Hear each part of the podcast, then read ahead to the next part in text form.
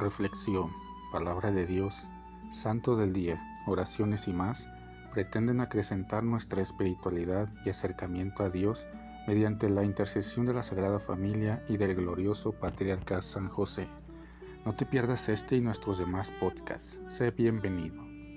Ven Espíritu Santo poderoso, ven Espíritu Santo amoroso, ven Espíritu Santo amor del Padre y del Hijo. Únenos al corazón de San José y de nuestra Madre María, poderosísima, para que unidos a sus corazones podamos entregarnos al Sagrado Corazón de Jesús. Danos la gracia de rezar cada día más y meditar tu palabra con más amor, con más fe y con más esperanza.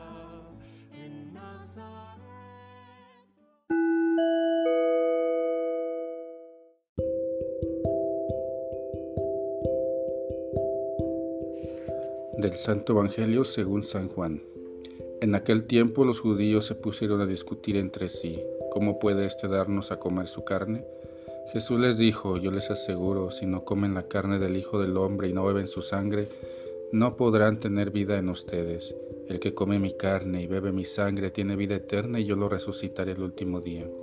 Mi carne es verdadera comida y mi sangre es verdadera bebida. El que come mi carne y bebe mi sangre permanece en mí y yo en él. Como el Padre que me ha enviado posee la vida y yo vivo por él, así también el que me come vivirá por mí.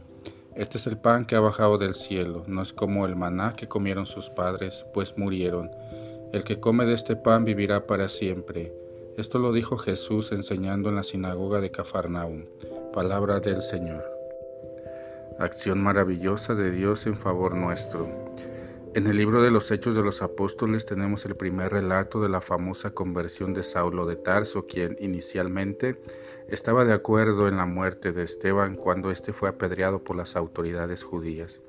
En su camino a Damasco, cuando pensaba atrapar a muchos seguidores del Nazareno, cerca ya de la ciudad, una luz del cielo lo envolvió, cayó por tierra y oyó una voz que le decía, Saulo, Saulo, ¿por qué me persigues? Como Jesús ya había muerto, obviamente Saulo no iba contra Jesús, sino contra los cristianos. Tenemos que entender entonces que cada discípulo del Señor es como otro Cristo, por el cual Dios y el mismo Cristo dan la cara. Es un don maravilloso para el discipulado. Saulo será atendido por Ananías, un servidor de Dios y de Cristo, y con el nombre de Pablo, tomado al ser bautizado, se integrará a la predicación de la fe que antes perseguía maravillosa acción de Dios.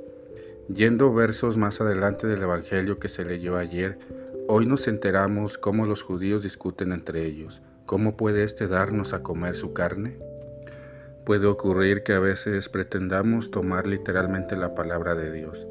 Jesús no consagró un trozo de su carne para darle un pedacito a los apóstoles. Lo que les dio a comer en la última cena fue un fragmento de pan consagrado en esa cena.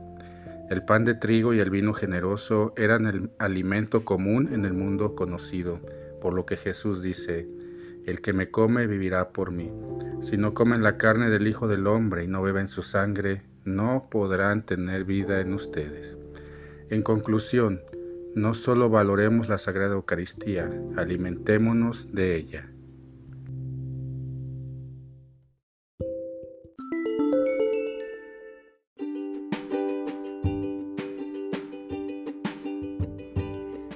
Boletín San José es un podcast diario.